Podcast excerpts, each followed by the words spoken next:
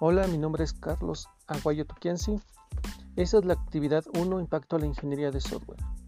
El día de hoy hablaremos de lo que es software y tipos de software. Software. Son todos aquellos documentos asociados y la configuración de los datos que se necesitan para hacer que los programas de computadoras operen de manera correcta. Tipos de software. Existen dos tipos de software, los productos genéricos y los productos personalizados. Los productos genéricos son aquellos desarrollados por las organizaciones para el mercado abierto, para cualquier cliente que les sea posible adquirirlo, tales como bases de datos, procesadores de texto, paquetes de dibujo, antivirus, videojuegos, etc.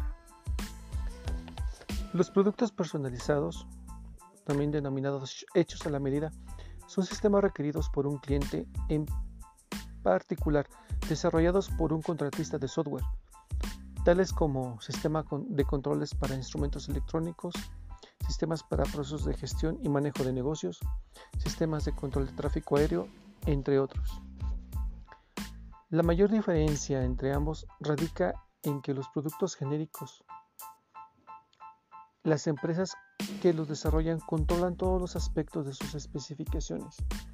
En contraparte, los productos personalizados, su desarrollo es controlado por la empresa que lo adquiere y los desarrolladores deben trabajar bajo las especificaciones de la empresa.